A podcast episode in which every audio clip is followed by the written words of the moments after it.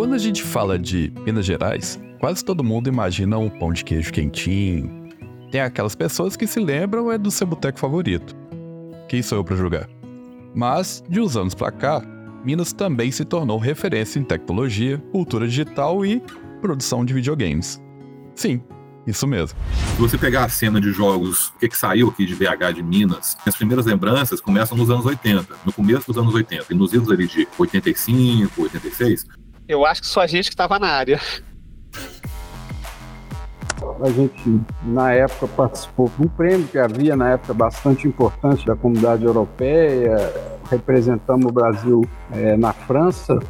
Eles procuraram dizendo que eles queriam alguma coisa digital para marcar a estrada real. Partiu da UFMG dizer que era possível fazer um jogo e que esse jogo poderia ser distribuído nas escolas. No total deu dois salários mínimos, eu acho, até menos que isso, para oito meses de trabalho, duas pessoas não deu muita coisa. O que a gente fazia era uma coisa assim, sem noção, né? Porque não sabia nem fazer orçamento pirataria já começava na BBS, antes da internet. A gente não teria indústria de jogos como a gente tem hoje no Brasil se não fosse por toda a cenário de pirataria que tinha no PlayStation. Tinha uma rádio que transmitia os jogos por rádio, cara. Você pegava a rádio, sincronizava, aí ela hoje ela transmitia o jogo tal. Aí transmitia o barulhinho, você gravava a fita, isso é pirataria, cara. E funcionava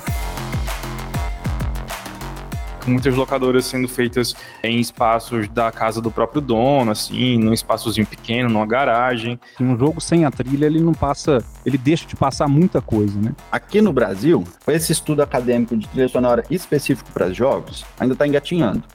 Foi 2005, chega a fibra ótica em Belo Horizonte. Com o, digital para cá, com a internet, aí que aflora Minas Gerais. Porque o eixo de televisão era Rio São Paulo. Né? O Emanuel Carlos a Glória Pérez. Assim como o Recife aflora também a gente tinha que usar as tecnologias para conseguir algo que, no início da década de 70, a Lende consegue tratar como algo chamado cyber assim. A criatividade hoje deixou de ser uma coisa para fazer, de fazer conexões para ter um afunilamento muito grande. Então a criatividade começa a morrer. Contar histórias, no fim das contas, é sempre um fazer artístico porque é uma coisa humana.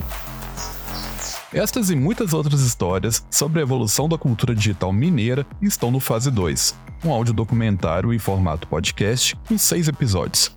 A primeira temporada completa vai ao ar no dia 6 de novembro pelo aplicativo da Rádio Inconfidência e semanalmente nos principais serviços de streaming a partir do dia 7 de novembro. Siga o Fase 2 no seu agregador favorito para não perder nenhum episódio.